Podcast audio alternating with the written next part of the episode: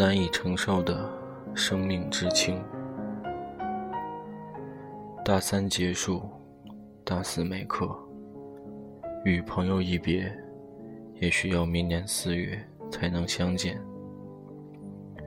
每次放假回家，第一件事就是回去看看长辈们，跟爷爷说说话，帮姥姥洗洗碗。三年的大学生活，我也坚持每天晚上给爸妈一通电话，只是想看看他们是否安好。也许你会觉得我说的很假，但这确实是事实。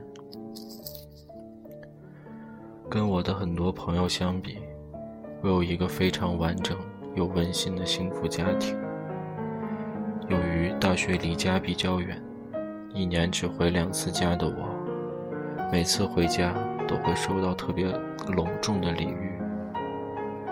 慢慢的，中午去姥姥家蹭饭，晚上去陪爷爷奶奶唠嗑，已经变成一种习惯。刚开始，我还不是特别喜欢这种生活，觉得自己回到家应该属于自己的生活节奏，约上最亲密的朋友逛逛街，喝喝下午茶。而不是整天围绕着长辈们转。可这次回来，让我感受到人的生命真的很脆弱。也许一不小心，你就可能失去了你自己最亲爱的人。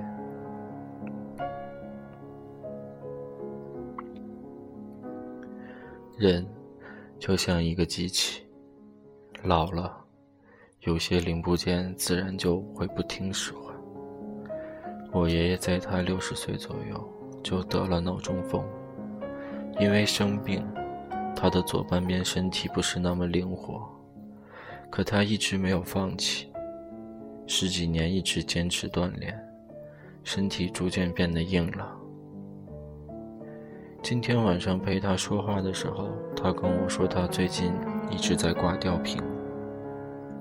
因为他大脑里的一根静脉已经堵塞了将近百分之八十，如果不是他及时发现，很有可能会再次引发脑梗塞。他还跟我说，这两年他已经住了六次院。我就觉得人在岁月面前真的很脆弱，我无法想象如果爷爷真的又犯病，我的家庭会变成什么样子。我又会有什么样的反应？我呢，是一个反射弧特别长的人。每次遇到很紧急的事情，当时的我并不会产生很强烈的冲击感。可是等到事情进行到一半，我可能才会意识到事情真的会变得很严重。